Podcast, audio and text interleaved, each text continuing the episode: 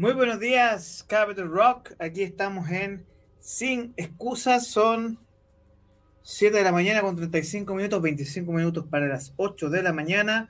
Les quiero dar la bienvenida a este programa para las pymes, que hablamos de actualidad, rock chileno y sobre todo que vamos a hablar de 8 y media.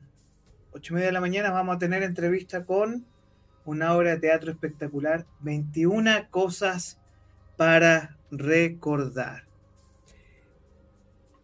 Que está jueves de octubre, y eso vamos a hablar a las ocho y media de la mañana con su director. Así que estén muy atentos. Pero antes, vamos con una editorial que tiene que ver con todo lo que está sucediendo. Síganos en nuestras redes ahora ya. Arroba Capital Rock Media en YouTube arroba Capital Rock-Chile en Instagram, arroba Capital Rock-Chile en Twitch, comunidad Capital Rock en Facebook, ahí nos pueden encontrar. Y la editorial que les quiero dejar el día de hoy es sobre el conflicto. Llevamos siete días en guerra, siete días, perdón, con este conflicto palestino, o más que palestino, de Hamas con el Estado de Israel. Y les quiero dejar esta editorial para todos ustedes. En busca de la paz duradera, eh, tenemos que condenar el, el terrorismo perdón, y debemos abogar por la justicia en el conflicto israelí-palestino. El conflicto entre Israel y Palestina es una herida abierta en el corazón de Medio Oriente y una preocupación para el mundo entero. Es imperativo abordar este asunto con sensibilidad y equidad, condenando cualquier forma de violencia y abogando por la justicia en el marco de una solución sostenible. Este editorial se enfoca en dos aspectos cruciales, la condena al terrorismo y la reflexión sobre la poscolonización de estos territorios árabes. El camino hacia una paz duradera es fundamental que todas las partes involucradas renuncien a la violencia como medio para alcanzar sus objetivos. Jamás como una de las principales organizaciones en el lado palestino, en términos del terrorismo, debe desvincularse completamente del uso del terrorismo y buscar vías pacíficas para abogar por los derechos de los palestinos. La violencia solo perpetúa el ciclo de sufrimiento y desconfianza, obstaculizando cualquier progreso hacia una solución justa y duradera. Del mismo modo, Israel tiene la responsabilidad de tomar medidas significativas hacia la resolución del conflicto sobre todo este ataque flagrante que ellos sufrieron hace eh, nueve días. Deben reconocer las aspiraciones y los derechos legítimos de eh, la libertad de los pueblos que tiene el pueblo palestino en este instante. Ahora, también enfrentamos la ocupación de las tierras palestinas que históricamente han pertenecido a Israel. Y lo más importante hoy es volver y retomar los acuerdos de Oslo y un diálogo respetuoso entre ambas partes es esencial para encontrar una solución que beneficie a todos los involucrados. Sin embargo, hoy debemos recordar que la historia del conflicto palestino-israelí está marcada por la colonización del imperio británico y la expropiación de las tierras árabes. Y esto ha dejado una profunda huella en la región en términos de divisiones territoriales y lucha entre los diferentes estados.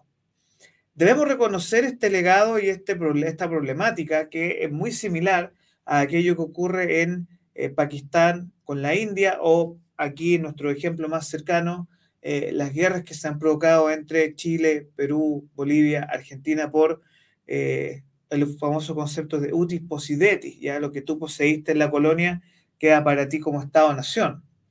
Y la única forma para reconciliar las injusticias del pasado es a través de crear un futuro eh, donde todas aquellas comunidades que se han visto eh, en conflicto eh, puedan buscar la paz y la prosperidad.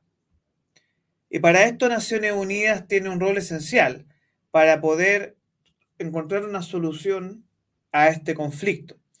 Los líderes mundiales deben promover un enfoque equitativo y constructivo, instando a todas las partes a comprometerse con un proceso de paz basado en el respeto mutuo y la justicia.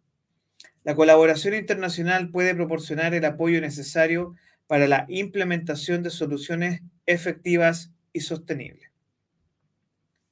La búsqueda de la paz en Medio Oriente requiere un compromiso genuino de todas las partes involucradas, así como un reconocimiento de los errores y las injusticias del pasado. Condenar el terrorismo y abogar por la justicia en el contexto de la poscolonización son pasos cruciales hacia una solución duradera y equitativa. La esperanza radica en la posibilidad de un futuro donde israelíes y palestinos coexistan en armonía, compartiendo un territorio que es sagrado para ambas comunidades y también para el pueblo cristiano. Este es el momento de tomar medidas audaces y visionar y visionarias, perdón, hacia un futuro de paz y prosperidad en la región. Soy Orlando Cisterna y les doy la bienvenida a Sin Excusas en este lunes 16 de octubre. Y vamos con más música, así como siempre aquí tenemos eh, música para ustedes aquí en Capital Rock. Pausita musical y vamos con las noticias del día de hoy. Así que espérenos unos minutos. Vamos con break musical.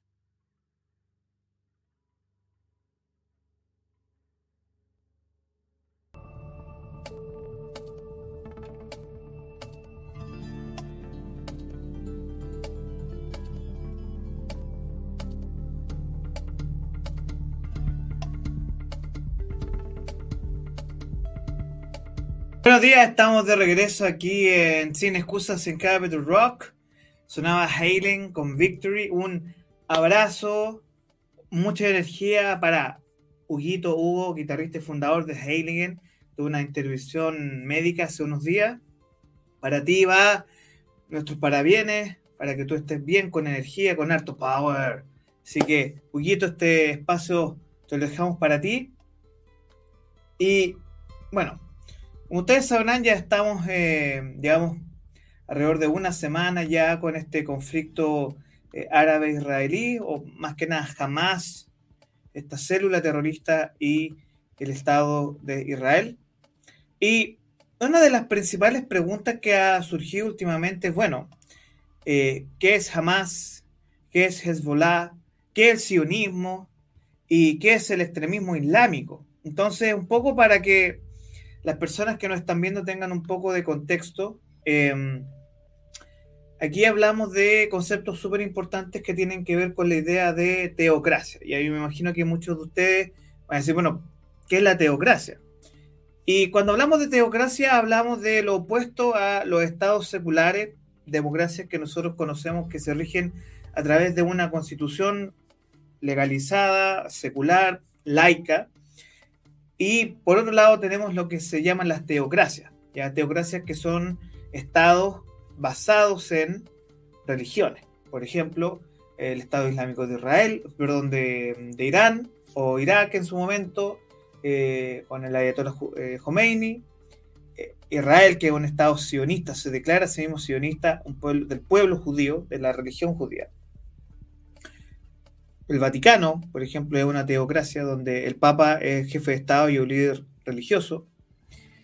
Entonces, cuando hablamos de eh, teocracia, inmediatamente tenemos que pensar en movimientos en los cuales no existe una constitución, que eso es muy importante que lo tengamos en vista, sino que es el texto sagrado de ese pueblo el que rige las leyes. Por ejemplo, lo que ocurre en Afganistán con los talibanes, eh, los cuales promueven la ley del Corán ah, para ser aplicada la Shaya, que es la ley islámica, eh, y que ahí nos enfrentamos nosotros precisamente a varios conceptos donde eh, el concepto de intifada, ya que eso es un concepto que viene desde los mismos palestinos o guerra santa, ya, que tiene que ver con estas disputas entre teocracias, ya hay que entender que hay estados que se declaran musulmanes o estados islámicos contra el Estado sionista, que el, sionismo es una definición para la creación del Estado de Israel y no, eh, como mucha gente malinterpreta, que es una especie de ultranacionalismo eh, del pueblo israelí. No es una definición para la creación del Estado de Israel. Eso a partir de 1860, 1870, empieza esta unión. Recordar que siempre el pueblo israelita, el, el pueblo judío fue perseguido eh, por diferentes reinos en Europa y en el Medio Oriente.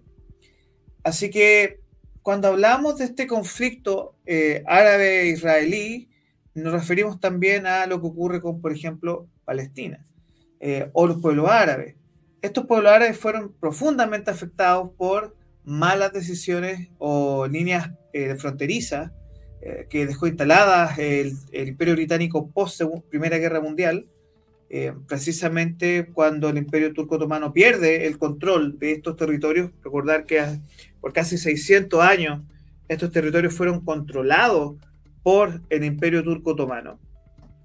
Cuando gana la Primera Guerra Mundial, Inglaterra se queda a cargo de estos territorios. Obviamente que después de la Segunda Guerra Mundial, con todo lo sucedido en el holocausto eh, del pueblo judío, eh, se decide por parte de Naciones Unidas que deben tener un territorio y que en su gran mayoría es un territorio en el desierto. Y eso es importante porque eh, siempre fue rechazada la idea del Estado de Israel por parte de los pueblos árabes y eso es una percepción que ha cambiado en los últimos años.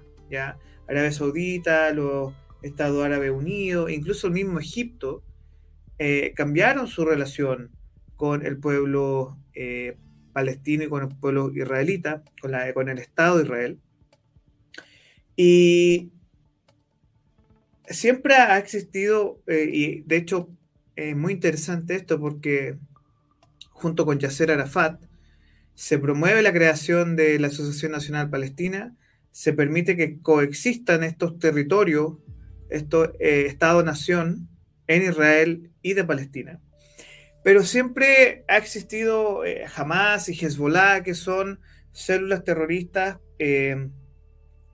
que de una u otra forma estuvieron en su momento involucradas en el Daesh o en, ISIS, que estos eran estos grupos que querían formar el gran califato en el Medio Oriente hace un par de años atrás.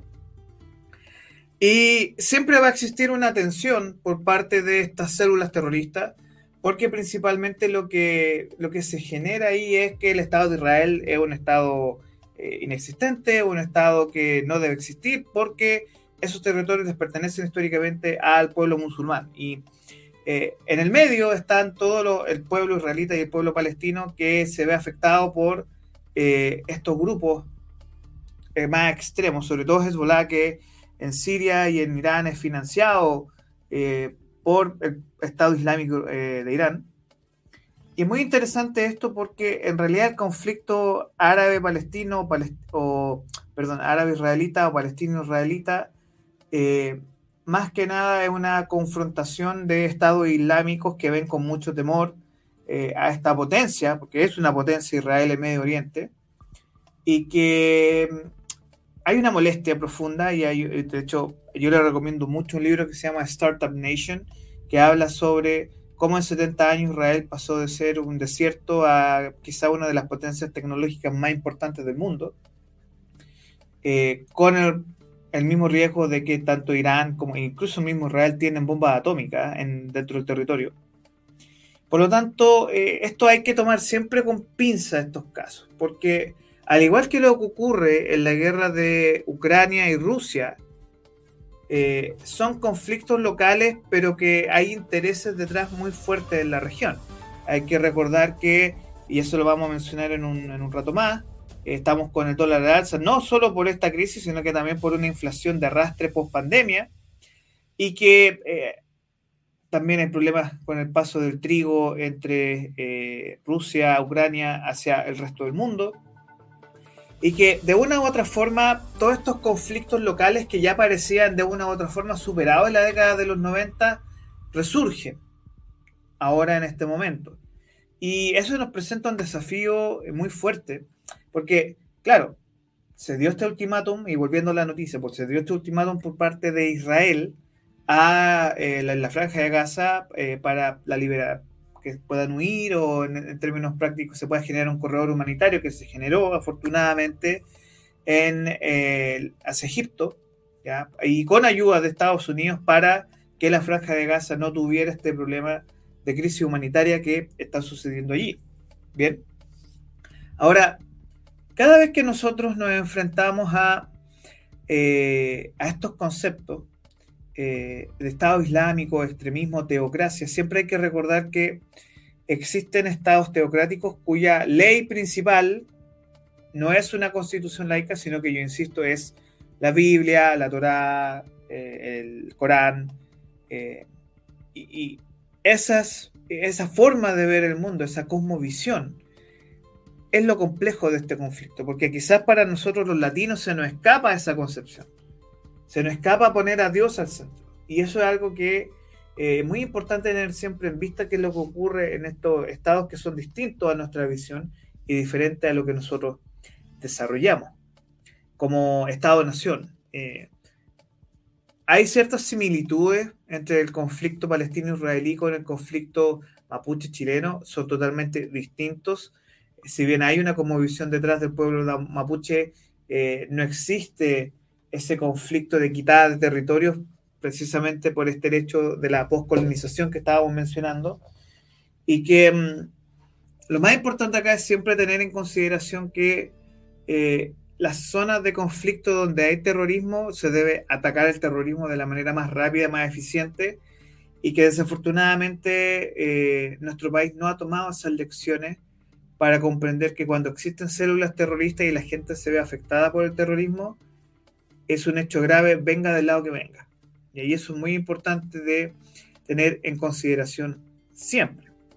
Bien, ahora vamos con una noticia un poco más interesante, bueno, a los viajeros que tenemos aquí en este espacio, porque según nos reporta la BBC, eh, está en inglés, así que yo los voy a ayudar con esto.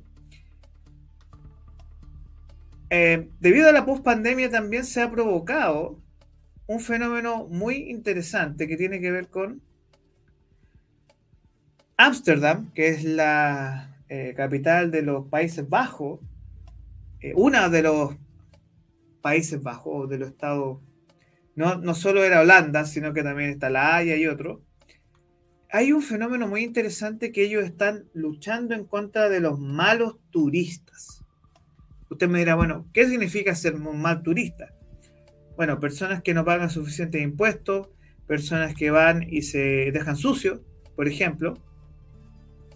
¿Y qué es lo que ocurre acá? Que un poco es similar al fenómeno de Venecia. ¿ya? En Venecia es una isla muy pequeña que tiene mucho atractivo turístico, pero que está sobrepoblada y tiene muchas visitas de turistas. ¿ya? ¿Y qué provoca esto? Que los precios son carísimos para los mismos habitantes de esta zona y además de eso que eh, se está proponiendo un turismo más sustentable en Ámsterdam y que un poco para que podamos comprender esto que eh, se le está pidiendo que sobre todo eh, los turistas por favor que no orinen en los canales de Ámsterdam, que no dañen los edificios. ¿ya? Es parte de las 20, eh, recibe 20 millones de turistas al año, pero que tiene una población constante y permanente de 800 mil personas. ¿ya? Además, para los que conocen Ámsterdam en imágenes, es, eh, tiene una zona muy linda, tiene espacios verdes y tiene eh, diferentes tipos de, de puentes y caminos de agua. Ahora, como ustedes sabrán, Ámsterdam se le conoce también como una ciudad ultraliberal donde hay marihuana, donde hay eh, todo lo que tiene que ver con sexo, prostitución legalizada, entre otros aspectos, la eutanasia también. Entonces, eh, se tomaron medidas para mantener la calidad de vida de los habitantes de Ámsterdam. Eh, se prohibieron los cruceros que accedan al centro de la ciudad, sí, porque hay canales. Eh, se prohibió fumar marihuana o cannabis en el distrito de la Luz Roja, el distrito, distrito ligado al comercio sexual. Y eh, esto es muy importante. Se llama en Ámsterdam a que si tú eres un hombre inglés, entre 18 y 35 años tienes prohibido ir a Ámsterdam para evitar el sobreconsumo de droga, alcohol y sexo. Así que eh, si eres del Reino Unido y quieres ir a Ámsterdam, tienes prohibido ir si tienes entre 18 y 35 años, eh, porque tú no eres no eres bienvenido en Ámsterdam porque en buen chileno dejáis la pura cagada con tu turismo asqueroso. Así que estás prohibido de ir ahí a Ámsterdam. Y esto más que nada por el control de la ciudad, ya para mantener una, limpieza. Eh,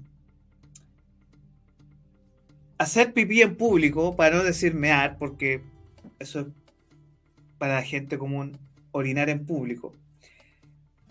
No se puede orinar en público, es ilegal. Tiene una multa de 140 euros, alrededor de 140 mil pesos. Interesante, ¿no? Eh, sobre todo, bueno, llevando aquí a Santiago Centro, que es donde está ubicado el estudio de Capital Rock, eh, sería muy interesante eh, esta medida de que la gente tenga prohibido orinar en público, ¿no? Te voy a mostrar la imagen relacionada a esto, a que ustedes digan, no, si pura falacia. No, no, si no son falacias, es verdad. Si les voy a mostrar esta imagen. Ahí está. No hacer pipí en público, multa de 140 euros. Fine es multa en inglés por si acaso para los políglotas de que nos están escuchando ahora. How to Amsterdam. Ahí está la imagen que ustedes están viendo ahora en la transmisión. Prohibido hacer pipí en público. En Ámsterdam, si tú eres inglés, tienes prohibido ir. Si tienes entre 18, y 35 años, prohibido ir a Ámsterdam porque tienes, eres un mal turista, solo buscas sexo, drogas y quizás rock and roll, puede ser, no sabemos. Pero tienes prohibido ir. ¿ya? Así que eso es una medida muy interesante que, pensándolo, y la gente que nos está escuchando ahora, bueno, ¿cómo funcionaría esta ley acá en Santiago? ¿Se imaginan ustedes prohibir en el barrio Bellavista o pasar multas por orinar en público? Que existe eso. Aquí en Santiago Centro. Interesante, ¿no? Una forma de proteger y resguardar el turismo en la zona. Vamos con UPA. Yo sé que muchos de ustedes están eh, expectantes porque este domingo, UPA, se viene candela, como dicen nuestros amigos eh, de, Caribe, Venezuela, pero se nos viene candela en Argentina. ¿Por qué? Porque hay elecciones presidenciales este domingo 22 de octubre y pareciera ser, y todo indica que, según nos informa página 12, que va a haber balotage, segunda vuelta, y que hay tres eh, o sea, hay, uno en punta y dos que están disputando el pase, que son Javier Milei de la Libertad Avanza y que eh, Sergio Massa estaría eh, disputando el segundo lugar aquí en esta elección en Argentina eh, y dejando en una tercera posición a Patricia Bullrich, que es la candidata de Juntos por el Cambio. Ahora, lo interesante es que las distancias son entre el 32 y 34%, según nos informa eh, del Centro de Estudio de Opinión Pública en Argentina, Roberto Bachman.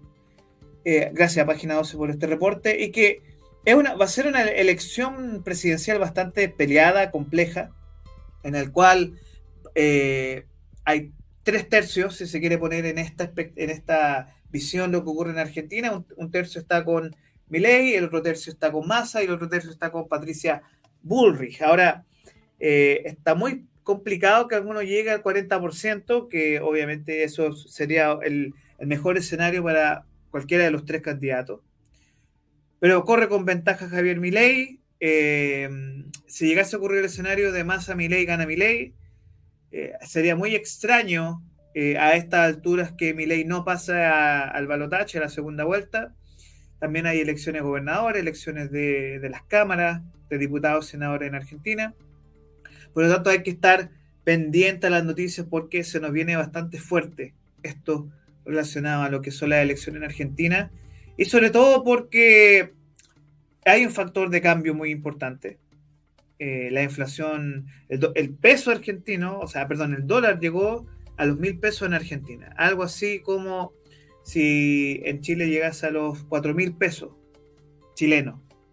Entonces eh, está bastante fuerte esta situación en Argentina. Eh, y no es fácil lidiar, no tan solo con la inflación, sino que cualquier gobierno que salga electo va, va a enfrentar situaciones post pandemia que lo hacen bastante complejizado. Bien. Eh, y una situación desde nosotros, desde Chile, que hay que ver con pinza también. Hay que ver, estar pendiente. No sabemos cómo van a reaccionar los mercados acá contra la elección de Javier Milei. Veremos cuánto es la diferencia, si son uno o cinco puntos entre uno y otro candidato. Yo les sugiero estar atentos, que va a estar fuerte esas noticias. Vamos con otras noticias económicas porque el mundo sufre con la inflación y Disney, los parques temáticos, no Disney Plus, decidieron subir los precios para reducir el sobreturismo y generar aporte a las ciudades que los albergan. Ahora, esta noticia sobre Disney, ¿ya? Tiene que ver mucho con que para visitar los parques temáticos hay una ayuda a la ciudad, ya sea Orlando o California y en Estados Unidos, y fundamentalmente lo que se quiere generar es que tú cuando visitas este lugar puedas quedar con la ciudad, pueda tener un revenue que se llama como una ganancia de lo generado en tu visita. ¿ya? Eh, en términos prácticos sencillos sube alrededor de unos 25 o 30 dólares, así que eso es algo de, para tener ahí en vista muy interesante. Y, y además de eso nos enfrentamos a que hay un, hay un concepto que está rodeando el turismo a nivel mundial que es el sobreturismo, o que la gente guardó sus lucas durante la pandemia y está visitando lugares como loco y eso está provocando un efecto negativo en estas ciudades y hay preocupación porque hay sobreturismo, muchos turistas visitando zonas hermosas del mundo, parques temáticos eh, y pareciera ser que las ciudades no dan abasto para sostener la continuidad de estos procesos. Así que para análisis económico, para análisis antropológico también o sociológico de esta reacción que enfrentamos en estos momentos sobre eh, todo lo que tiene que ver con eh, el turismo a nivel mundial. Ámsterdam, lo que acabamos de ver, Disney está teniendo problemas con turismo. Algo ocurre con el turismo a nivel mundial que pareciera ser que no estamos preparados para tanto turismo y lo mismo está afectando aquí a nosotros en Chile. Recuerden que esta semana comenzamos con los Panamericanos el día viernes. Ojo con eso. Vamos a estar hablando de eso pronto. Y esto es una noticia también que está ligada a lo primero. El primer concepto que estamos conversando de hoy, el día de hoy del, conflicto árabe-israelí, Hamas contra, o sea, el Estado de Israel contra Hamas, eh, se prevé en Polonia, y esto es muy importante. Usted me dirá, bueno, ¿y qué me importa a mí Polonia? Bueno, Polonia es importante porque enfrentamos un proceso de globalización y Polonia, que está muy cerquita del conflicto eh, entre Rusia y Ucrania, eh, se lee y se sugiere que en las próximas elecciones la derecha va a perder su liderazgo en Polonia. Recordemos que siempre Polonia ha mantenido un liderazgo muy fuerte conservador. Y se prevé que esta va a ser una, una derrota bastante fuerte de la derecha en Polonia. Y usted me dirá, bueno, ¿qué tiene que ver esto con Chile? Bueno, es muy importante porque cuando hablamos del proceso de la deglobalización, que es un concepto, si usted no lo conoce, le sugiero que lo investigue, en el cual ya los países dijeron, mire, ¿para qué va a ser Unión Europea, tener moneda única, frontera abierta? Y lo que estamos enfrentando hoy es que hay países que están diciendo, stop, pare, pare, queremos nuestro Estado, nuestro Estado-nación, eh, queremos protegernos de las supuestas amenazas eh, de la globalización, este concepto de aldea global, que les sugiero que escuchen eh, Economía Capital, nuestro análisis económico semana a semana, los días jueves a las 5 de la tarde, y que ahí nosotros conversamos sobre esta crisis de la aldea global, el concepto de deglobalización, y que de una u otra forma la deglobalización no está afectando a todos, porque se recrudecen los nacionalismos, la gente dice, bueno, si no funciona esta, la unión de países, bueno, volvamos a lo nuestro, cerremos fronteras, creamos nuestra industria. Y esos son modelos que ya están acabados a nivel mundial y que, de hecho, eh, se conversa mucho sobre la crisis que se viene en Alemania, porque Alemania también tiene este conflicto interno, bueno, o nos protegemos nosotros o somos parte de la Unión Europea. Y estos indicadores, como el de Polonia, son muy importantes de tener en vista porque eh, el gobierno polaco es muy fuerte, ha sido muy crítico de la eh, Unión Europea, sus políticas pro migración, y hay una incomodidad en muchos países en Europa eh, con esta lógica de la migración, ¿ya? y con esta lógica de la agenda progresista, la agenda woke que se le llama. Entonces, ojo con lo que ocurre en Polonia, porque son diferentes señales que se van dando sobre si los rumbos de los países son los correctos o los incorrectos en términos de sus decisiones políticas. Y desafortunadamente, yo les insisto, vayan a ver nuestro podcast sobre economía, economía capital, yo de ahí les dejo el link. Eh, la pregunta que todo el mundo se hace hoy, ¿cuándo se van a detener las salsas? ¿Cuándo va a parar la inflación? Señoras y señores, la inflación no para. Y no es por gusto, no es porque la, situación del mundo, eh, donde todos están con los ojos alerta y diciendo, bueno, aquí está pasando una situación que no sabemos lo que viene, cuando tú tienes incertidumbre, provocas inflación, alza del costo de la vida. Y esto es mucho más complejo que la pandemia, porque no es lo mismo manejar o administrar una crisis en salud que administrar los conflictos bélicos territoriales locales que después pueden escalar a territorios, eh, a, a macrozonas, o eh, ya hablamos de guerras en vastos territorios, guerra mundial, ¿ya? Entonces es muy complejo esta situación, porque la suma de las partes nos da un todo. Y ese todo es alza del costo de la vida, inflación, eh, crisis humanitaria debido a la guerra, eh, crisis alimentaria. Ustedes, mañana, esta semana vamos a hacer una revisión de lo que está ocurriendo en África con Francia. Eso es un tema que muy poca gente habla, que es muy interesante.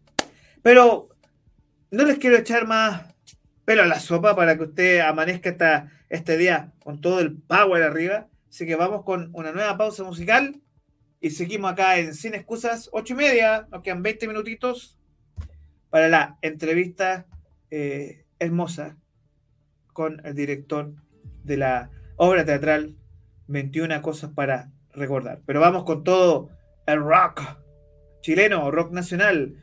Capital Rock, el sonido de el rock nacional. Vamos con esta musiquita ahí. Tres minutos, cinco minutos y volvemos.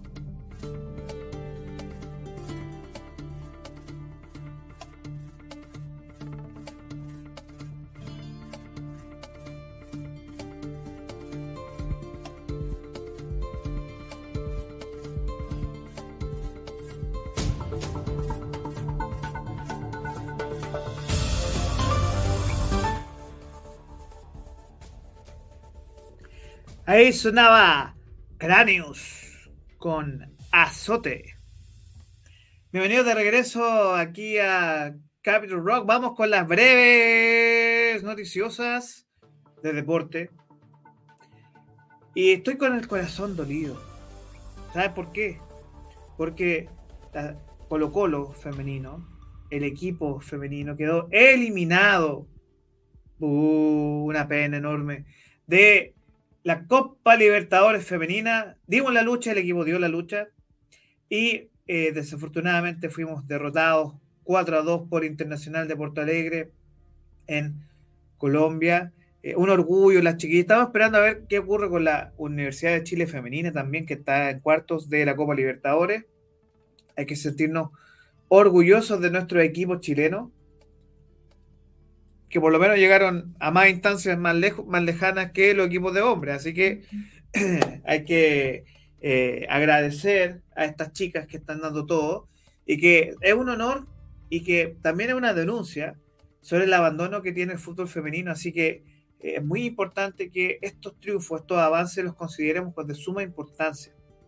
Es muy importante que eh, así como nosotros hablamos de fútbol masculino, la selección total, eh, la selección mayor de Chile, que mañana, mañana se viene fuerte. Si bien Chile derrotó 2 a 0 a Perú en un partido, digamos, decente de la selección nacional, para no decir que a mí no me gusta en lo personal Eduardo Beruso, lo respeto, pero no me gusta la forma que él dirige, creo que hay que potenciar más a los chicos jóvenes, veremos lo que ocurre en los Panamericanos con esta selección sub-23.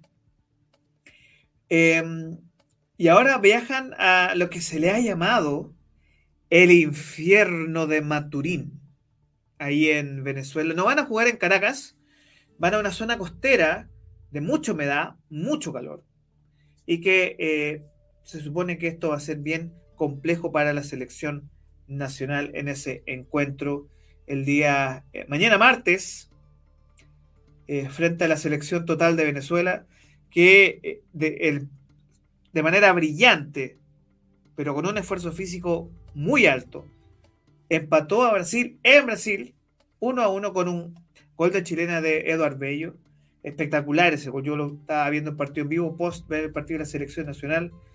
Qué buen jugador, eh, Eduardo Bello, muy, muy, muy buen jugador. Y un esfuerzo físico que hizo Venezuela puede que le genere problemas en esta. Eh, en este.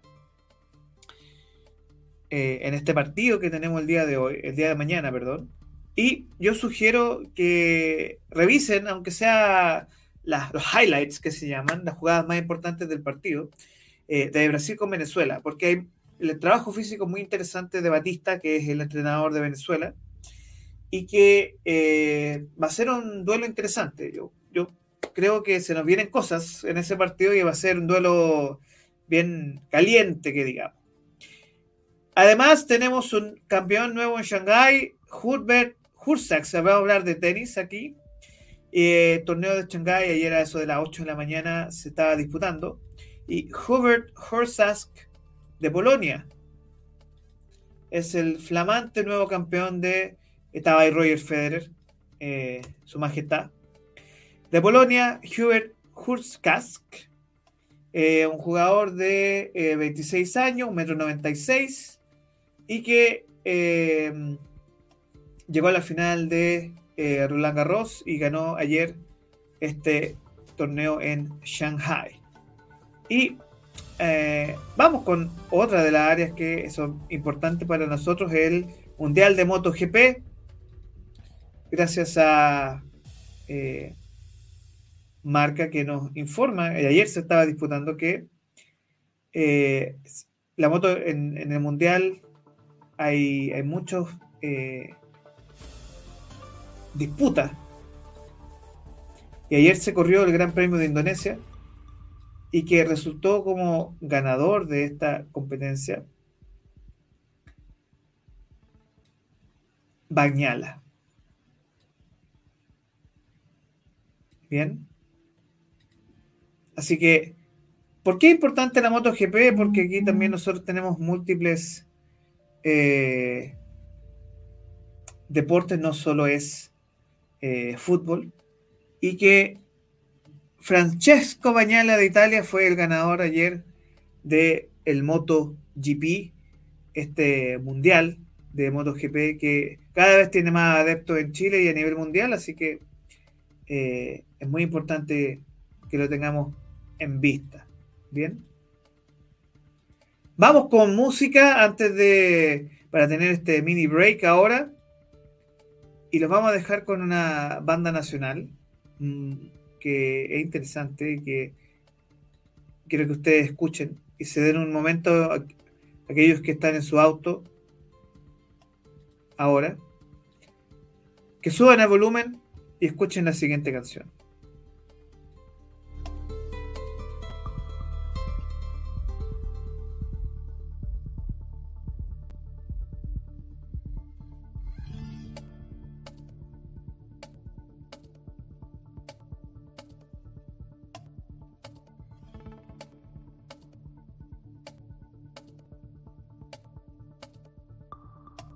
Estamos de regreso aquí en Capital Rock. Son las 8 con 29 minutos. Y uno de los temas más importantes cada vez que nosotros, porque aquí este espacio no es solo para emprendimiento, innovación, sino que quisiera hablar en el día de hoy de una obra de teatro que y es muy interesante porque desde la innovación y, nos habla del talento, dice, se estrena en Chile la primera obra de teatro con base en las tecnologías de desarrollo humano. Una noche de emociones, risas y reflexiones. 21 cosas para recordar. Se estrena en el Teatro Bellavista, escrita por el autor Paul Andvanter, reconocida por sus más de 30 libros sobre tecnologías de desarrollo humano. La compañía teatral Raconto está presentando esta hora 21 cosas para recordar y le quiero dar la bienvenida al estudio aquí en Capital Rock. Muy buenos días a José Miguel Gallardo, director de 21 cosas para recordar. Eh, José Miguel, eh, primero que todo, eh, bienvenido aquí a Capital Rock, aquí a Sin Excusa. Muy buenos días. ¿Cómo estás? Buen día. Gracias por invitarme. Sí, gracias a ti. Bueno, cuéntame, porque ahora vamos a la magia, la magia del streaming, la magia de, de, esta radio multimedia, que aquí podemos ver esta imagen de 21 cosas para recordar. Cuéntame, me llama la atención esto de las tecnologías del siglo XXI. ¿De qué se trata esto, eh, José Miguel? Mira, eh, a ver, este, este, es una es, una virtud que no tiene nuestro autor, que es Paul Banter. Él es experto y coaching en, varias eh, cosas, ¿no? La programación neurolingüística, por ejemplo. Él también eh, hace hipnosis y, tiene una cantidad de libros escritos increíble, ¿no? Más de, sí, impresionante. 30 libros. Y, 30 libros. Sí. Entonces, em, el viaje que emprenden los protagonistas que están ahí, pues ellos dos son actores profesionales, Caro de Ponti y Adrián Tomaseski, em, lo emprenden con él primero, empiezan a, surge como un desafío sobre las relaciones humanas y en ese minuto le proponen el desafío al de escribir una obra que tenga eh, algunos elementos que se pueden rescatar de la programación neurolingüística, por ejemplo, y que nos pueden dar pistas para poder eh, eh, seguir la obra, para verla una y otra vez, para descubrir cada vez que uno lee no solamente el texto, sino que también ve en esta oportunidad, se integran lo que es el teatro. La magia del teatro tiene también esta otra parte que son los actores en vivo. Entonces, esto se transforma en una experiencia, una experiencia, una vivencia de parte de los espectadores. No se completa el círculo si no están los espectadores. Entiendo. Como, tú debes saber, perdona, hay tres elementos básicos para hacer teatro. Un actor en un espacio escénico frente a un espectador. Entonces, de ahí esa, esa conclusión de elementos eh, son las que permiten eh, cosas como, por ejemplo, la calibración, que es una, uno de los elementos de la programación neurolingüística, que tiene que ver básicamente con leer y comprender las señales corporales, gestuales de una persona a otra. Y en algunas escenas ocupamos ese, tipo de, elementos. Oiga, y mm, yo estoy muy maravillado porque nosotros tenemos aquí un programa llamado Amor Capital y que tuvimos a Javier de enviado especial secreto a ver esta obra, o sea, no tan secreto, pero la fue a ver.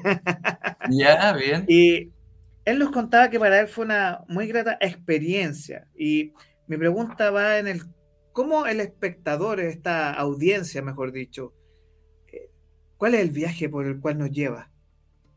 21 cosas para recordar. Y me quiero enfocar en la palabra recordar porque son cosas desde el corazón. Justamente recordar viene eh, volver al corazón, eso es lo que significa, ¿no? Por lo tanto, eh, este viaje que emprenden estos dos personajes, lo cual les acompañamos el resto de los actores que estamos en escena en lo que son racontos, ¿no? Eh, y ahí, de ahí surge también el nombre de nuestra compañía, raconto, porque el raconto también es un recuerdo, ¿cierto? Por lo tanto, volver al corazón. Eh, este viaje, eh, si bien eh, linealmente o dramatúrgicamente es un viaje de Santiago a Valdivia que hacen estos personajes, hacen un viaje por su historia, por su vida. Pero también mm, me gustaría señalarte algo que, no, todo el mundo lo debe saber. Nosotros como, como grupo teatral, también emprendimos un viaje. ¿En serio? Claro, ese viaje lo emprendimos cuando empezamos y creímos en este proyecto. Em, entonces, eso también ha, transformado un poco nuestra, nuestra vida, nuestra vivencia, no solamente en la camaradería, digo yo, sino que también en el, en el crecimiento profesional como actores, actrices, yo como director. Eh, y nos hemos ido acompañando generosamente. Porque si uno toma un bus, vuelvo a la obra, y hace un viaje de un punto a otro, y tienes nueve horas, diez horas de estar sentado al lado de alguien que te ha acompañado durante toda la vida, tienes cosas que hablar, tienes, tienes cosas que, que alegar. Suceden cosas. Suceden cosas. Suceden cosas. Nadie puede irse durmiendo al lado o simplemente no haciendo nada. O como estamos ahora en estos tiempos, la gente toma su teléfono. y ahí se quedan. Y puede estar horas y horas o viendo una película o jugando o viendo un TikTok o lo que sea. Porque es muy adictivo eso. Pero la comunicación entre, los, entre las personas dejó de ser una, un, tema. Sí. Yo el otro día conversaba, bueno, yo, soy profesor de vocación y estaba haciendo una clase introductoria a lo que son los podcasts. Eh, y yo le explicaba que hay un hecho humano que se ha perdido, que es cuando tú llegas de regreso a casa en la noche, antiguamente las tribus se contaban la historia de la casa, ¿no? Alrededor del fuego. Hemos perdido esa comunidad, lo común, de compartir momentos, de compartir cosas. Eh, y el hecho de hablar y el hecho de comunicar, yo creo que también está ligado al porqué. Eh, el porqué de esta obra, que, no, es, no es azaroso, el hecho de 21 cosas para recordar. Por algo es un número, un número bastante cabalístico también, ¿no? Sí. El 21, que es una multiplicación de 7 por 3. Mm. O sea, ahí hay cosas. Y, te pregunto del, del porqué del viaje también, me imagino que debe tener esta división interna en el 21. ¿Por qué? ¿Y por qué el 21 también? Porque podría haber sido 22, pero. claro, exactamente. Pero tiene, tiene algo, ¿no? ¿Cierto? Sí, en, muchos aspectos, los colores, por ejemplo, de, los vestuarios, los colores de alguna escena, em, todo, todo tiene que ver, pero, pero no es explícito, ¿no? Ninguna de estas cosas están puestas ahí para desentrañarlos de una vez, sino que em, ese viaje también lo tiene que hacer el espectador no, solamente en, la empatía que debe sentir o que, han sentido las personas, eh, durante la obra, ¿no? Yo me siento identificado con tal escena, con tal texto, eh, todas esas cosas eh, van ocurriendo.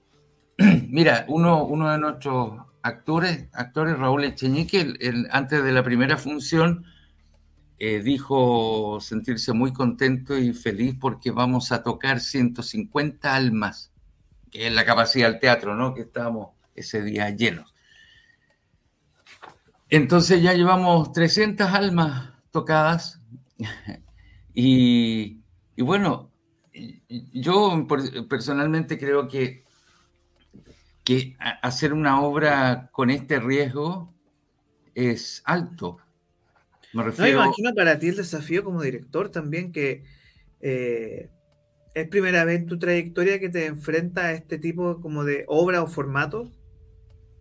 Sí. ¿Y cómo fue para ti eso? Wow. Porque es una experiencia total, parece. Sí, totalmente de acuerdo. Mira, el, yo eh, también sobrevivo, vivo eh, con, eh, no solamente a, través del, teatro, ¿no? Tengo, he hecho clases, soy profesor de teatro en la Universidad Federico Santa María, le hago clases a los ingenieros de teatro, comunicación, oratoria, pantomima, cuenta cuentos, ahí está un poco lo que tú hablas sobre el, el origen de la, de la de la, contada de historias, ¿no?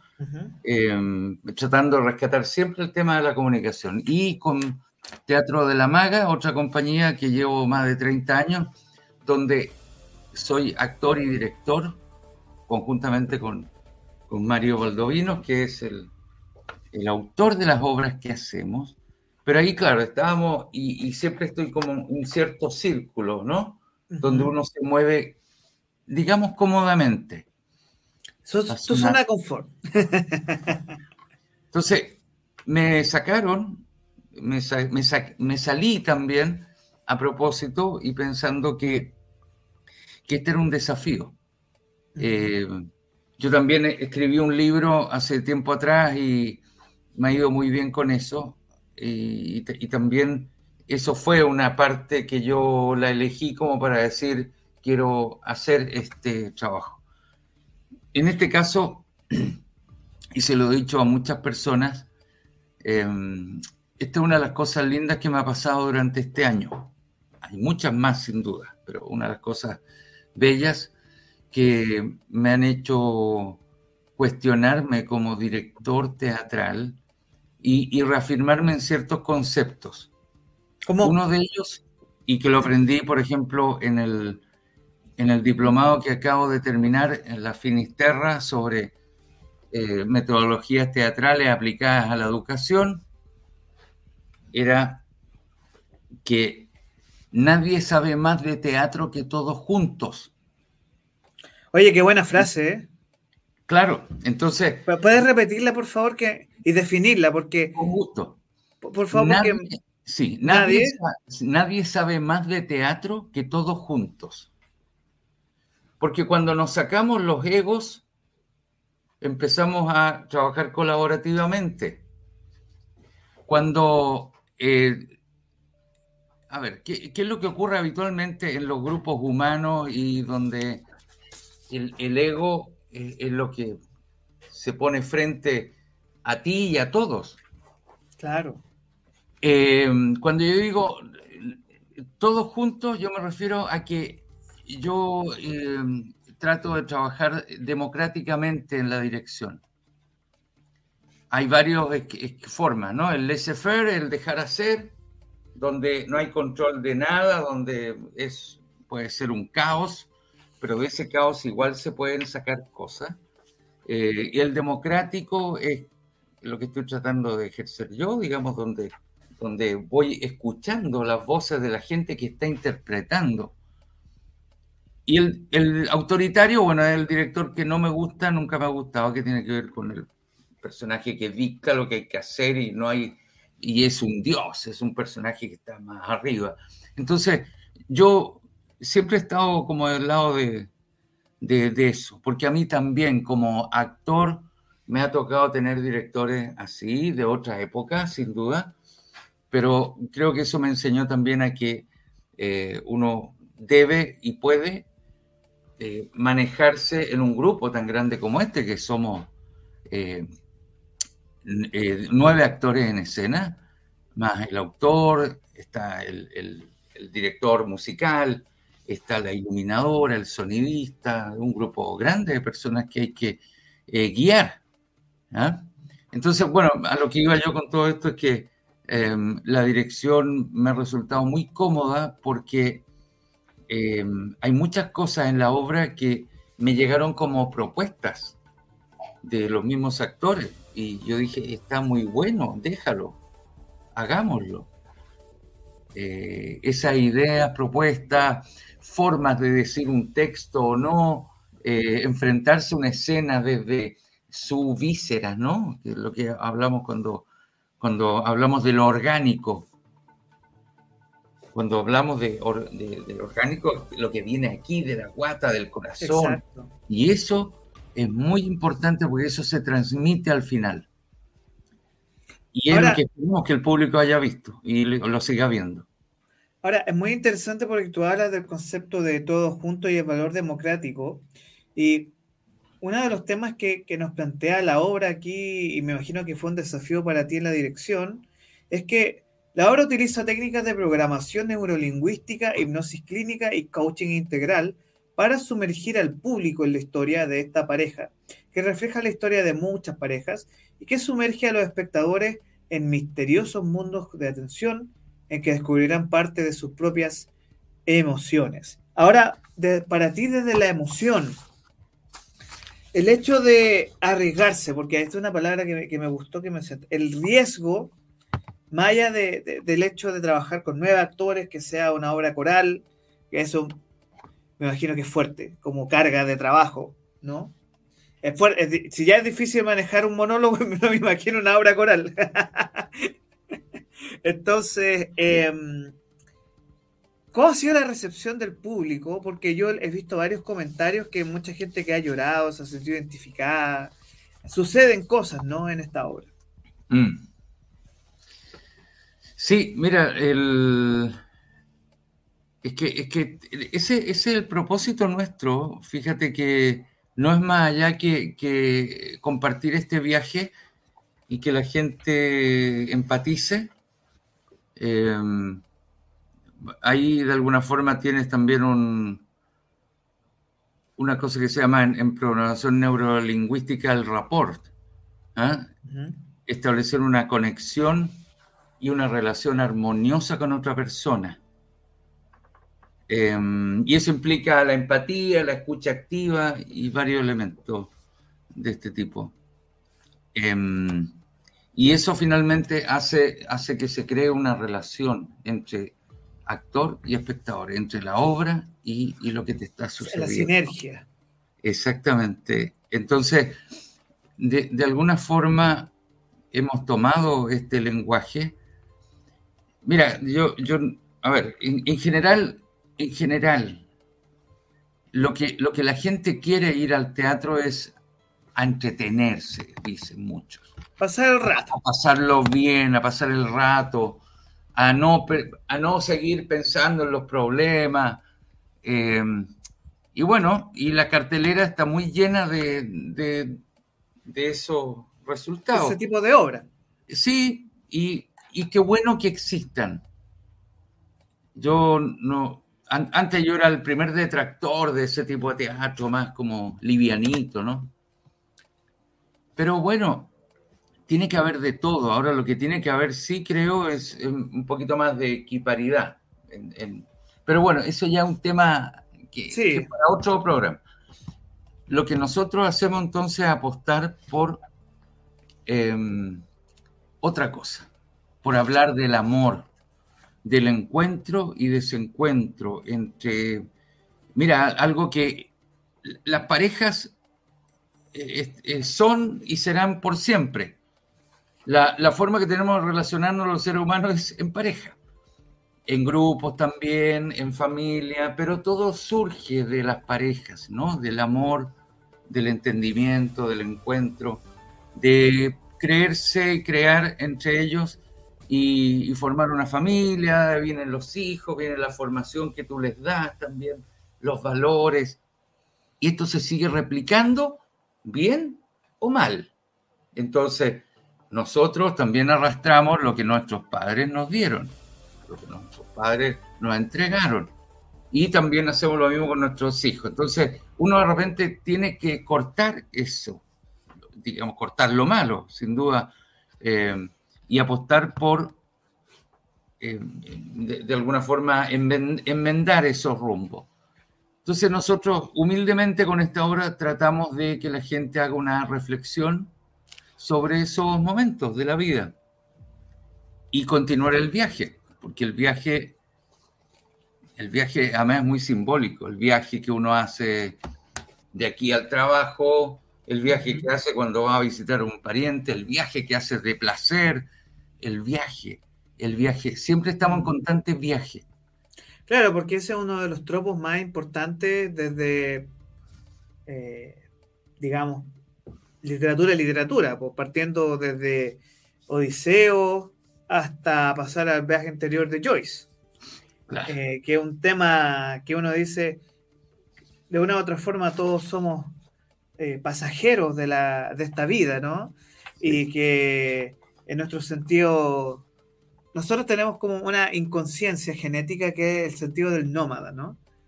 Eh, de estar en movimiento, de ir de un lado a otro, eh, y eso está ahí presente en, nuestras vidas, ¿no? Siempre uno habla de eh, el compañero o compañera de viaje, ¿no? Y lo fundamental y lo bonito de eso. Em, claro que sí. ¿Cómo es, para... Es, muy interesante, perdona, para ahondar un poquito más en eso. Además que eh, el viaje que emprendemos como seres humanos no sabemos a dónde vamos a llegar, cuánto va a durar. Eh, estamos en un... Incertidumbre. Incertidumbre tremenda en el mundo. Cuando uno ve a nuestros hijos o a los chiquillos de la generación actual, muchos no quieren tener hijos todavía o nunca. Eso no lo sabemos exactamente, pero el, primer concepto es, eh, ¿para qué? ¿Para qué traer gente a este mundo con todos los problemas que hay, con la incertidumbre que hay de que mañana empiece una tercera guerra y no sabemos? Bueno, sin irse más en la bola con esto. Que claro, obviamente. Eh, claramente nosotros tratamos de apostar por un mensaje esperanzador. Y... Eso es lo bonito de la obra que me que conmueve, que emociona, que provoca que todos los jueves de octubre mm. eh, abrieron, creo que eran solo dos fechas y tuvieron que abrir todos los jueves, que un bombazo. Entonces, eh, las coordenadas que tenemos nosotros acá es todos los jueves de octubre a las 20 horas, Teatro Bellavista, esto queda en Dardiñac 0110. 0110 en Providencia, Santiago. Eh, hay, eh, nos quedan dos nuevas funciones, el 19 y el 26 de octubre. Y por lo que tenemos acá, el precio está a 12 mil pesos el ticket. Así que, eh, ¿cuál es este, este llamado que tú vas a hacer ahora? Te voy a dar 30 segundos eh, para que, o un minuto mejor para no ser tan tacaño con el tiempo. Mezquino. Mezquino, ¿no? Te voy a dejar a ti la pantalla completa y me va a salir por un minuto para que haga este llamado, eh, siendo tú el director de esta obra, para asistir. Así que yo voy a, voy a hacer un, no un mutis por el foro, como dicen en el teatro, pero eh, voy a, voy a... Está bien, ya, ya hemos tocado más de 300 almas en las dos funciones que hemos realizado. Esta es una obra teatral diferente, está preparada desde nuestras propias vivencias y, y, los actores y actrices que participamos nos identificamos muchísimo con lo que ahí ocurre. Es una experiencia de vida, es una reflexión, y queremos invitarlos a, ver teatro que nos mueva, que nos conmueva. Los queremos invitar a ver nuestra obra que está hecha desde, desde esas vivencias. Y, y, bueno, vamos a estar los dos jueves que quedan de octubre, el 19 y el 26, Teatro Bellavista, Dardeñac 0110, entre Malincrot y Constitución queda el teatro. Eh, vayan, vayan a, y a, vernos, vayan y atrévanse a vivir este, este viaje. Gracias. Muy bien. Eh, quiero dar las gracias por, eh, bueno, también a Caro de Ponti y a Carolina también de producción eh, por la gestión de esta entrevista. Estuvimos con José Miguel Gallardo, eh, director teatral de 21 cosas para recordar. Ya tenemos las coordenadas, todo listo y dispuesto. Así que te agradezco tu tiempo, José Miguel. Que tenga no. una muy buena semana y recuerden, aún quedan tickets disponibles para las funciones de los próximos dos jueves. Así que eh, mucha atención con eso. Y donde hay un Instagram, ¿cierto? Arroba 21, 21 cosas para recordar, 21 con número. Número, 21 con. Ahí vamos a dejar los, eh, los datos. Vamos a compartir en nuestro Instagram después este cortito. Así que yo eh, te, te, agradezco y te doy las gracias por estar. Ya doy. Sí. Si quieres agregar algo, me cuenta. No, la, la, entrada por Ticket Pro. Ticket Pro. Ya. Ahí por ahí se adquieren. ¿Mm? 21 cosas para recordar. Ticket Pro. Eh, 12 mil pesos para la función de estos próximos dos jueves 19 y eh, 26 de octubre, 26 de octubre, que es preferiado, así que aproveche. Eh, que viernes Mira. 27 es preferiado, así que eh, aprovechen que ese día... Es, un, es, el viernes chico. El viernes chico y el otro día es feriado. Genial. Así que, qué mejor panorama para este fin de mes. Eh, José Miguel, muchas gracias por tu tiempo. Eh, a la gente que nos estaba viendo el día de hoy también, gracias por su audiencia. Eh, les deseo una muy buen día con toda la energía y a José Miguel que le vaya muy bien. Despedimos por hoy sin excusas. Aquí en Matinal de lunes a miércoles de Capital Rock. Que tengan una muy buena semana y muy buen día. Nos vemos. Muchas gracias, adiós.